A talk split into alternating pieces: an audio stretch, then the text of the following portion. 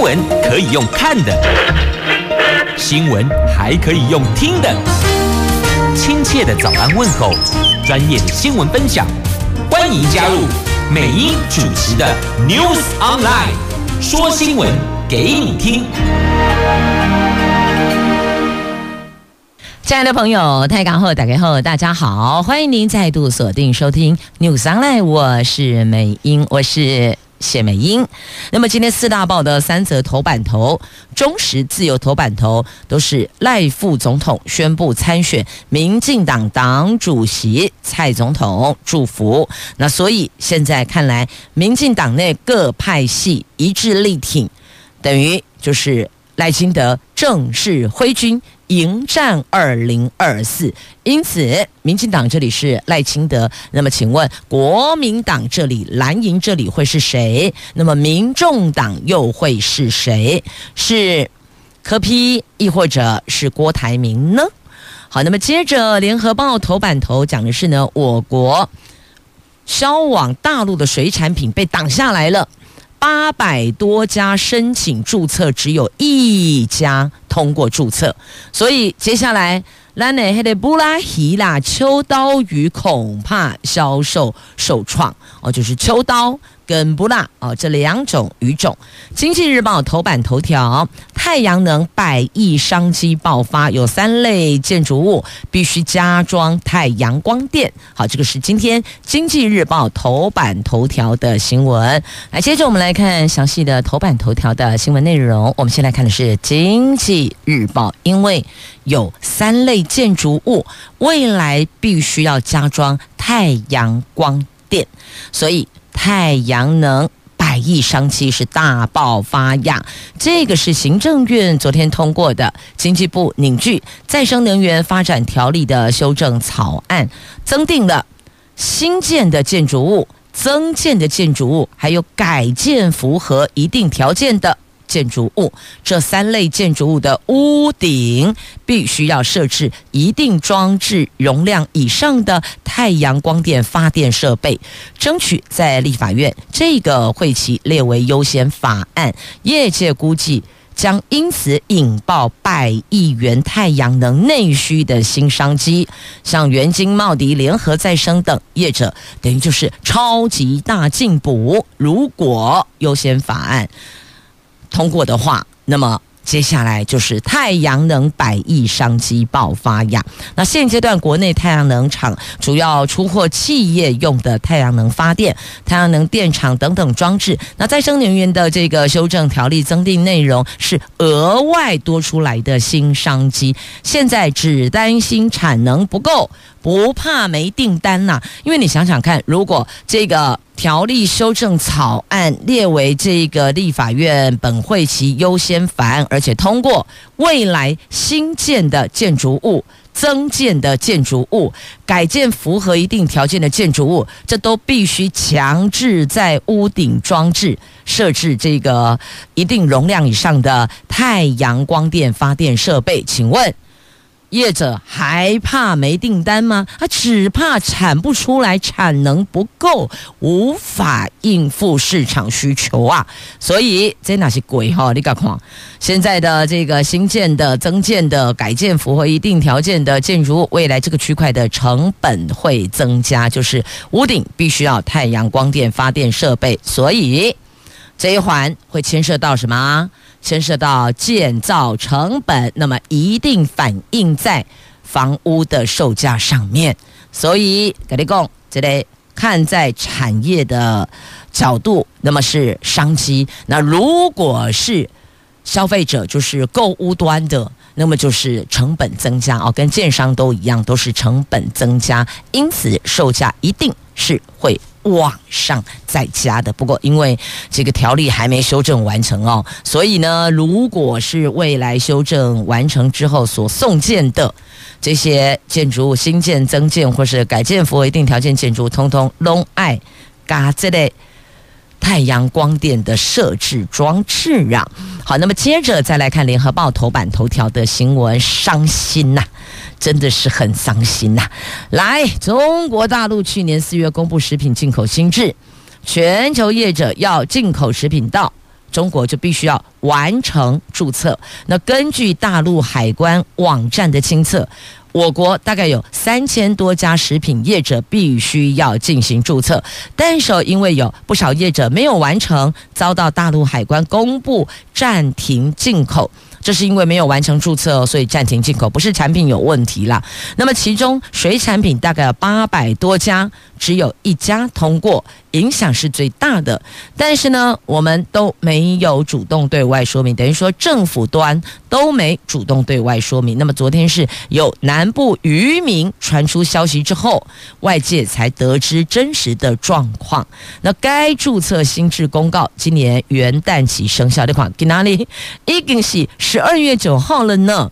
今年元旦到现在一年都快过去了，三百多天都过去了，结果还是很多的公司没有完成注册，就很多业者没有完成注册，因此遭到大陆海关公布暂停进口。那既然人家的新制公告是今年元旦起生效，如果要做他们的生意，那是不是就得？按游戏规则来走嘛。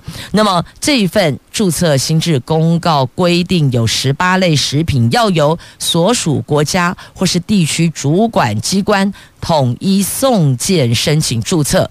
那我方是由卫福部食药署统一负责包裹式注册，其余类别业者则可以自行注册。那有不少业者，他们补件后还是没通过呀。给予补件的期限是八月底，但不少业者补件之后到现在十二月还没通过。昨天有南部渔民因此传出遭到这个禁止销售，就禁止输出给他们然后的这个消息，这曝光之后才引发多方揣测。由于大陆已经禁止我国的石斑鱼、冰鲜白带鱼还有竹筴鱼，那这一波因为注册问题无法销往。大陆的水产品主要受影响是秋刀鱼跟布拉鱼、鱿鱼等等。台湾区远洋鱿鱼及秋刀鱼渔船鱼类输出业同业公会昨天下午发出紧急通知，指目前我国水产品生产企业注册状态几乎全数遭到暂停进口，亦或者就直接把你给注销了。那所以这事情传开来了。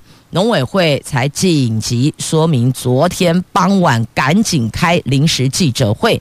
那农委会说，这个是去年四月大陆向各国提出要求，那么生效日是今年元旦，所以等于人家也提早九个月告诉你必须要做这些事情。凡是所有销往大陆的产品都要进行注册，如果没完成注册就不能够。输入哦，就不能够到他们那里去。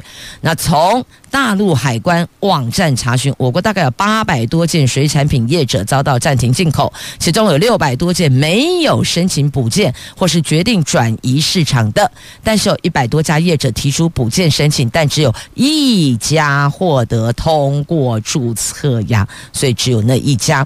那另外呢，非水产品外的类别，像糖果、巧克力，通过注册的也不少，蜜饯也多数注册有效。但像保健食品，大多也都没有过关啊？为什么注册不成功呢？农委会跟食药署并没有收到大陆海关总署的通知，那我们是直接在大陆官网调阅资料，目前正洽询食药署相关管道，向大陆海关总署查证，看是不是有需要补件，希望能够尽速完成补件注册。不过他们补件的 deadline 是八月底内，一根鬼气呀内，所以这个区块可能还得要透过管道进行沟通呢。所以对于我们的。农渔民来讲，因为之前有农农呃农产品的问题嘛，现在是这个水产品，所以呢，对于我们的农渔民来讲，还真的是很伤心哦。无论到底是我方还是对方的事情，但最后伤的。不都是我们的农渔水产品吗？接着我们来看《自由时报》跟《中国时报》头版头条，《联合报》在头版下方，这是有关民进党主席补选赖清德确定参选，他宣布了。那目前看来，党内各派系整合成功，一致力挺，正式挥军迎战二零二四。那桃园市长郑文灿日前也是党主席超级热门人选，他也表态了，二零二四总统人选就是赖清德。所以这民进党内整合成功，蔡总统给予祝福，林佳龙相挺。副总统赖清德昨天透过脸书宣布，经过向党内民主先进跟同志进一步的征询，而且获得支持之后，昨天已经向蔡总统报告决定要参选民进党主席的补选。那对此，总统府发言人张敦涵说，蔡总统表达祝福，而且向赖清德说，他既然已经不兼任党主席，对于党务他就不会主导，但只要对民进党好的事，他都会协助。那对于赖神参选，原本党主席热门人选之一的桃园市长郑文灿，昨天也明确表态不会参选，而且从各种角度协助新的党主席，全力协助赖清德。对于是否会直攻二零二四总统大选？郑文灿非常明确的说，二零二四民进党总统人选只有一位，就是赖副总统。那么郑国会的龙头林佳龙也在赖神的脸书留言，加油！林佳龙原本也是被视为有可能角逐的人选之一。那么根据亲近林佳龙的人士说，郑国会有顾虑的人选一直并不是赖清德。赖清德决定参选党主席，他也有亲自告知林佳龙。总之，党内整合 OK，所以。才会在脸书宣布。那么一旦宣布，就表示什么？就是正式要参选了，也代表着党内的整合，各派系、各山头势力的调和都已经到位，OK 了。那昨天赖清德在党内获得跨派系支持，正国会的民进党立委陈亭飞说：“赖神愿意承担，那我们就当然支持了。”那根据亲近。赖神的立委林俊宪透露，近来赖清德请教过很多党内外跟民间友人的意见，赞成与保留的态度都有。他认为现在自己无可回避，必须要带领民进党打赢二零二四年的总统及立委选举呀。那因为这次九合一败选，党内弥漫着一股低气压，赖神是带领民进党走出阴霾的不二人选呐、那么党内派系当中，以英系的态度最为暧昧。但是有一位英系大佬说，英系在这次党主席一贯的态度就是不推人，但也不卡人，等于就是哦，我没有力推，但我也不去挡，你们自个儿去厮杀吧。当然讲说你们自个儿厮杀，这个是比较赤裸的用词哦，但向来就是这样啊，有本事。在一轮一轮又一轮的党内的厮杀中，你能够杀出一条血路，你还能够存活下来，这就代表什么？代表你有动逃吗？代表你有能耐吗？代表你能打选战吗？这个还有什么好说的？所以为什么？要有初选呐、所以为什么要有一些这个沟通协调啊？如果没有经过这一关，直接跳过去，那真的是哦，走到这不是碰到山壁，就是走到那跳掉到河里。因此哦，这个调和协调啦，讲好听一点，协调协调是很重要的哦。好，这是民进党现在党主席人选，还有二零二四的总统人选都出来了。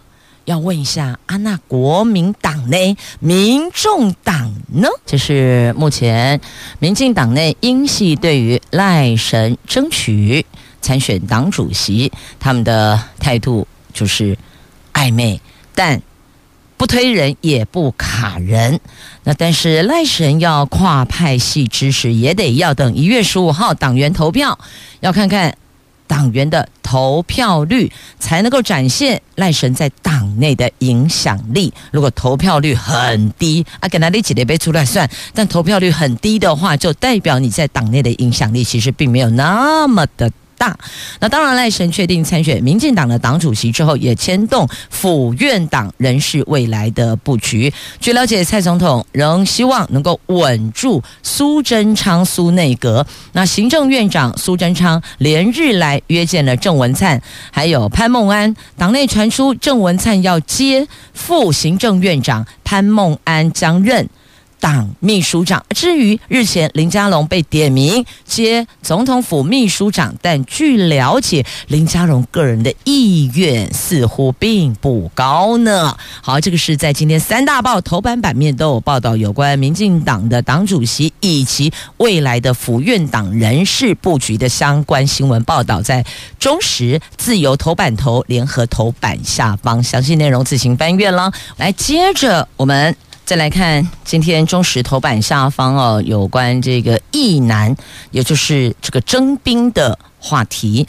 这自从俄罗斯乌克兰战争爆发，还有两岸对抗形势升高后，役男延长役期的呼声四起。国防部规划。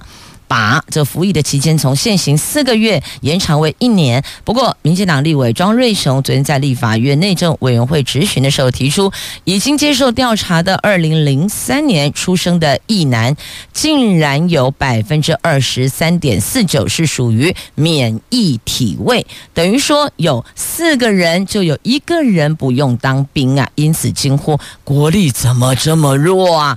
外界质疑，如果免疫的人这么多，延长疫情，恐怕也无法达到保台的目标啊。那根据议政署明年度的预算报告，今年度办理征兵役男调查，两千零三年出生的征兵适龄男子有十一万八千七百五十五个人，截至今年六月底，已经有七万五千九百个人做完体检，其中高达一万七千八百四十四个人被判定是免疫，就免服役，占比百分之二十三点四九，差不多就是四分之一了。其中最常见的免疫原因是 BMI，还有视力以及扁平足这三个原因居多。那你看看，四个年轻人就有一个不用当兵，哎哎，看到这个数字，你会不会也吓一跳呢？虽然少子化的确有影响到兵源，源是来源的源哦，但学生健康问题更严重啊，应该。这个部分要和教育部以及卫福部研讨。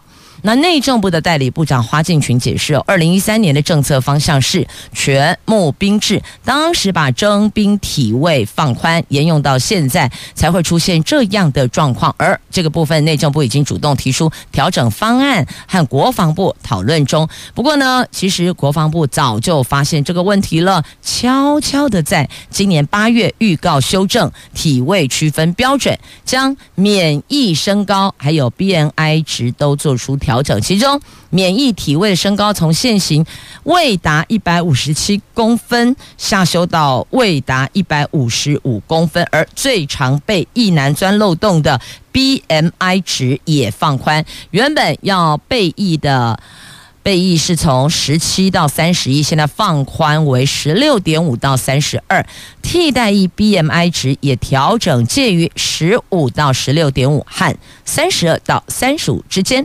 换句话说，未来除非一男 BMI 值未满十五，或是大于三十五，才得以免疫。那么，如果以身高一百七十五公分的一男为例，原本只要超过九十六公斤，或是低于五十点三公斤就可以免疫。那如果沿用新的标准的话，就是要达到一百零七公斤，或是四十五点九公斤哦，这个距离这个 range 就更宽了哦。那所以呢，社会上如果觉得对立或是不公平，这个都是一点一低慢慢累积所造成的。征兵体检是值得重视的问题。就像同学在学校都很健康，明明那位同学打球的时候很有体力，结果却不用当兵，同学也会质疑啊，是不是他有特权呢？真的会有剥夺感，会觉得不公平啊。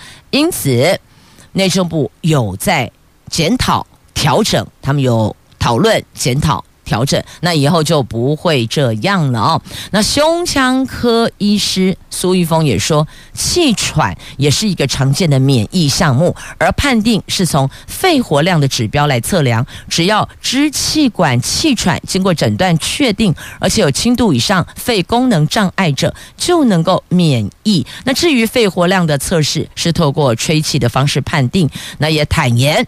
这种方式免不了会有人假装吹气吹得很烂，他想逃过当兵啊，这也不排除有可能会这个样子。但现在我们要面对的是，我们的国力怎么这么弱呢？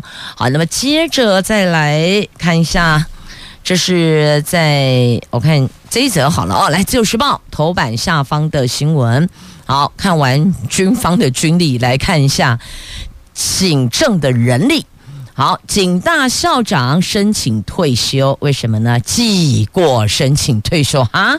发生什么事情呢？原来哦，他在任警政委员的时候，出入招待所和前角头参叙，这样是不可以的。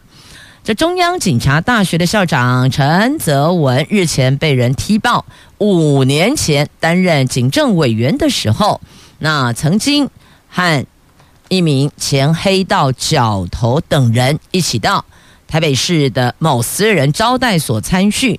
那昨天内政部召开考绩委员会，经过查证，事情前后以及这个当事人所。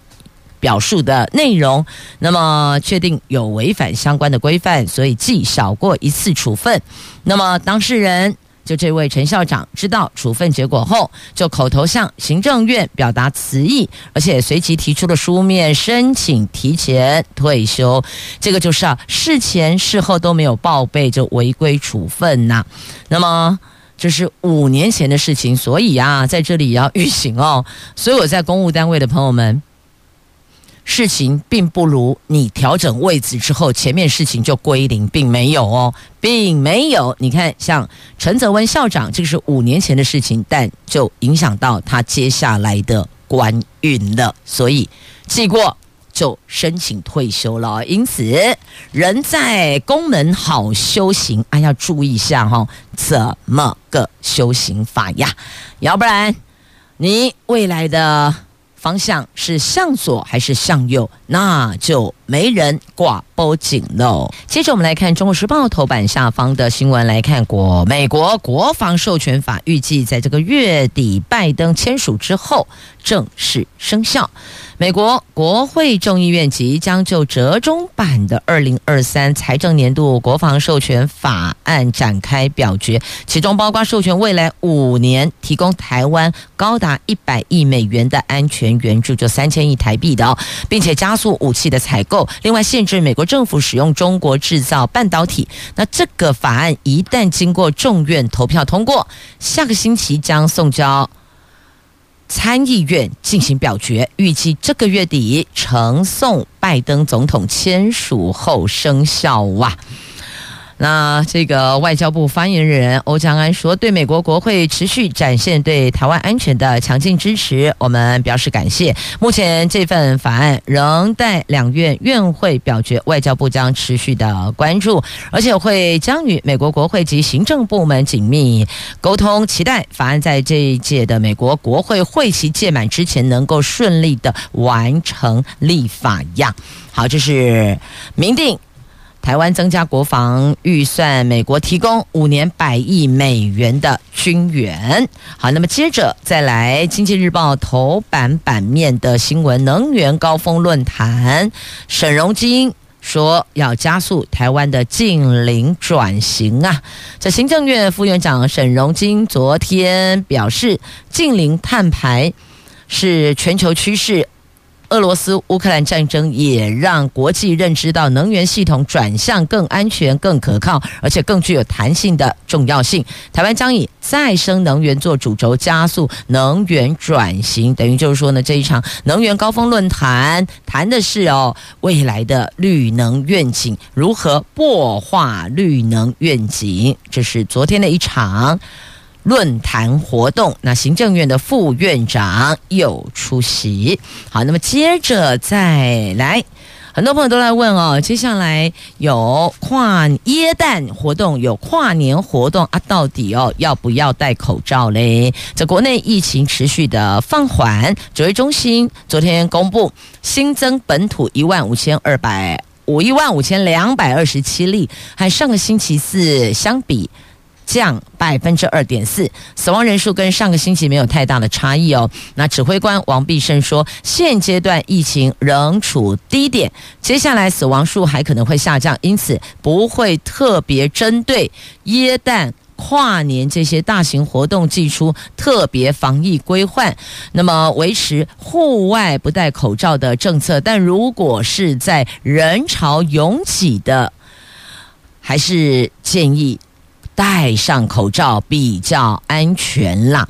那因为有些活动它可能是比较人跟人之间的那个接触的距离没有那么的近，那么就可以。不用戴口罩，但如果说你看像那种跨年演唱会，都嘛是肩膀挨着肩膀的，那这种人潮拥挤的程度，就建议还是戴上口罩比较稳妥。因为接下来就是耶诞活动，今天十二月九号了，在半个月就是耶诞活动，接着就是跨年活动，是不是户外不用戴口罩？所以很多人都在关心，都在问哦。那指挥中心说，考量疫情持续的放缓，就不会再另外去做防疫的规范了。不过，地方政府如果有因地制宜的做法，会给予尊重，也提醒。有症状，或是到人潮拥挤，或是到无法保持社交距离的场域活动，那建议还是佩戴口罩。亦或者你所处的地点通风不良，建议还是把口罩戴起来，保护自己也保护他人呐。那再来就是要特别提醒大家哦，这长辈致死算是比较高风险的族群，呼吁啊，就是呼吁也建议七十岁以上的长辈接种。次世代疫苗，好，这是来自指挥中心王必胜指挥官的呼吁。那再来，探病也解封了，十二月十号起免筛可以入院，就是明天，今天还是要快筛哟，明天起不用。做任何的筛检就可以直接进入医院了。在指挥中心昨天宣布的哦，这是防疫松绑，从明天十二月十号开始开放民众可以免快筛直接到医院探病。这是相隔三百二十一天再度放宽的医院管制政策，显示国人的疫后生活正逐渐的回归正常啊。好，是明天开始，不是今天了吗？米娜仔开戏呀。还有节能家电的补助，要提醒，如果符合。赶快申请啊！这冷气电冰箱最高省一万哦。后康来了，经济部宣布，明年一月起再推出节能家电的补助方案。民众凡是汰旧换新、更换一级能源效率的冷气电冰箱，那么每一台给予三千元的补助。另外，针对商业服务业等营业场所，也推换装空调、LED 等节能设备的。补助每一家最高五百万元，而两类补助合计，经济部编预算三十亿，要斥资三十亿啊，等于就针对家户，也针对了商业卖场，只要愿意调整更换设备，能够更加符合节能，经济部就给补助哦，每一台电视机。呃，电冰箱不是电视机，每一台冷气跟电冰箱给予三千元的补助，这是一般民众哦。那么营业场所也有给予补助，每家最高补助五百万呢。好，这是有关节能家电的部分呐、啊，也请大家再看看未来，想想现在哦，就是未来不看看现在，想想未来了，我们。当下能够做、能够配合节能减碳的作为有什么？哪些习惯要及早养成？或许刚开始觉得 K K 的、卡卡的，但一旦养成习惯，你就发现它是那么的顺手哦，顺到连你荷包的电费都跟着减少了呢。那我们来看一下啊，这位秘鲁总统被抓了。因为政变失败，在车阵中被逮。这秘鲁政坛一系变天呐、总统。卡斯蒂约七号面对国会第三度弹劾，抢先出招，企图以行政命令解散国会。非但国会不从，军警也不从，龙宝贝天啊爷啦！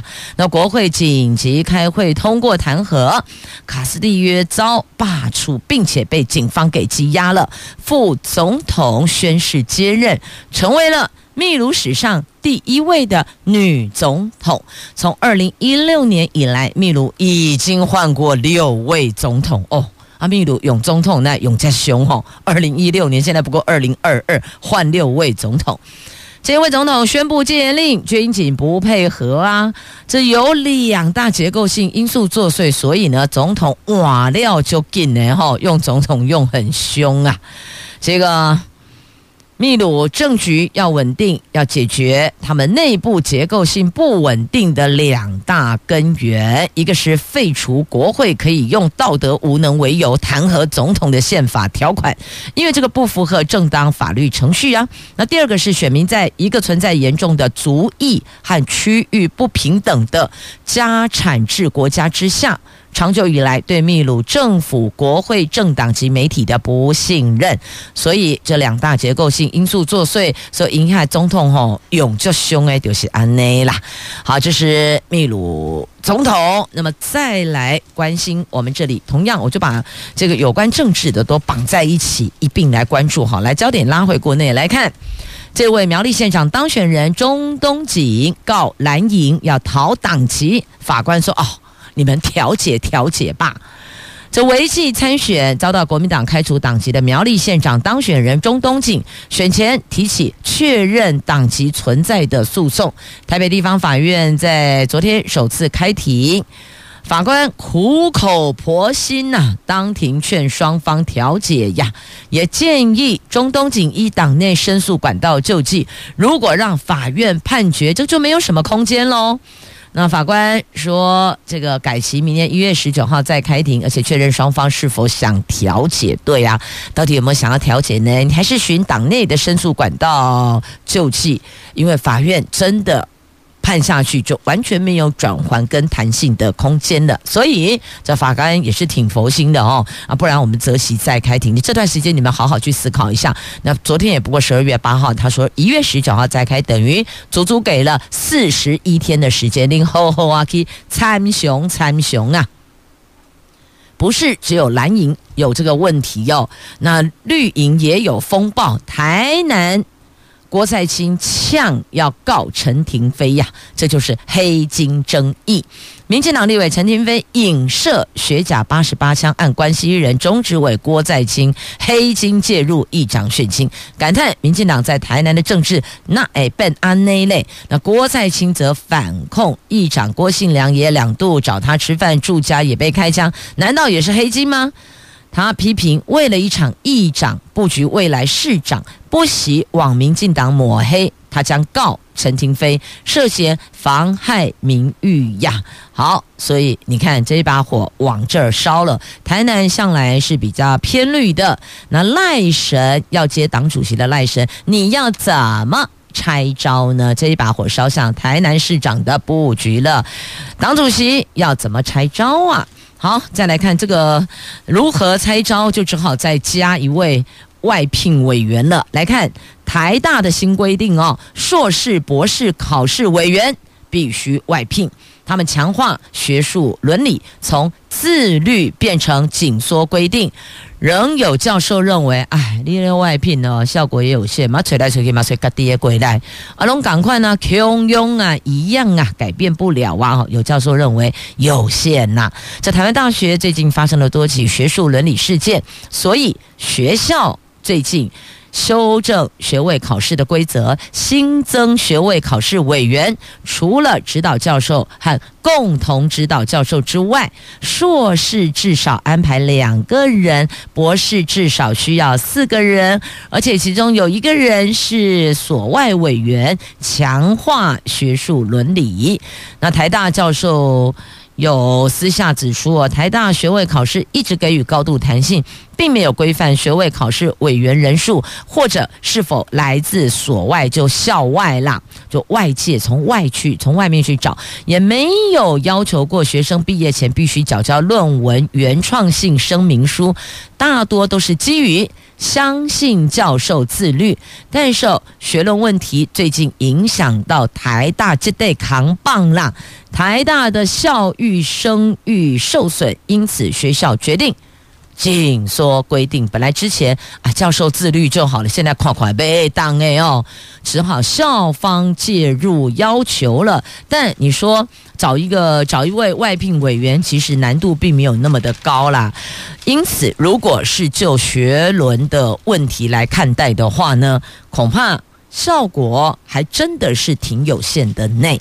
好，接着再来看这个新禽流感。鸡蛋鸡肉保卫战开打啦！虽然均鸭场中标，但是目前鸡蛋产量刚好满足每天所需。那严防鸭传鸡哦，鸭传给鸡，所以监控两百三十场。新型的 H5N1 高原原性禽流感疫情升温了。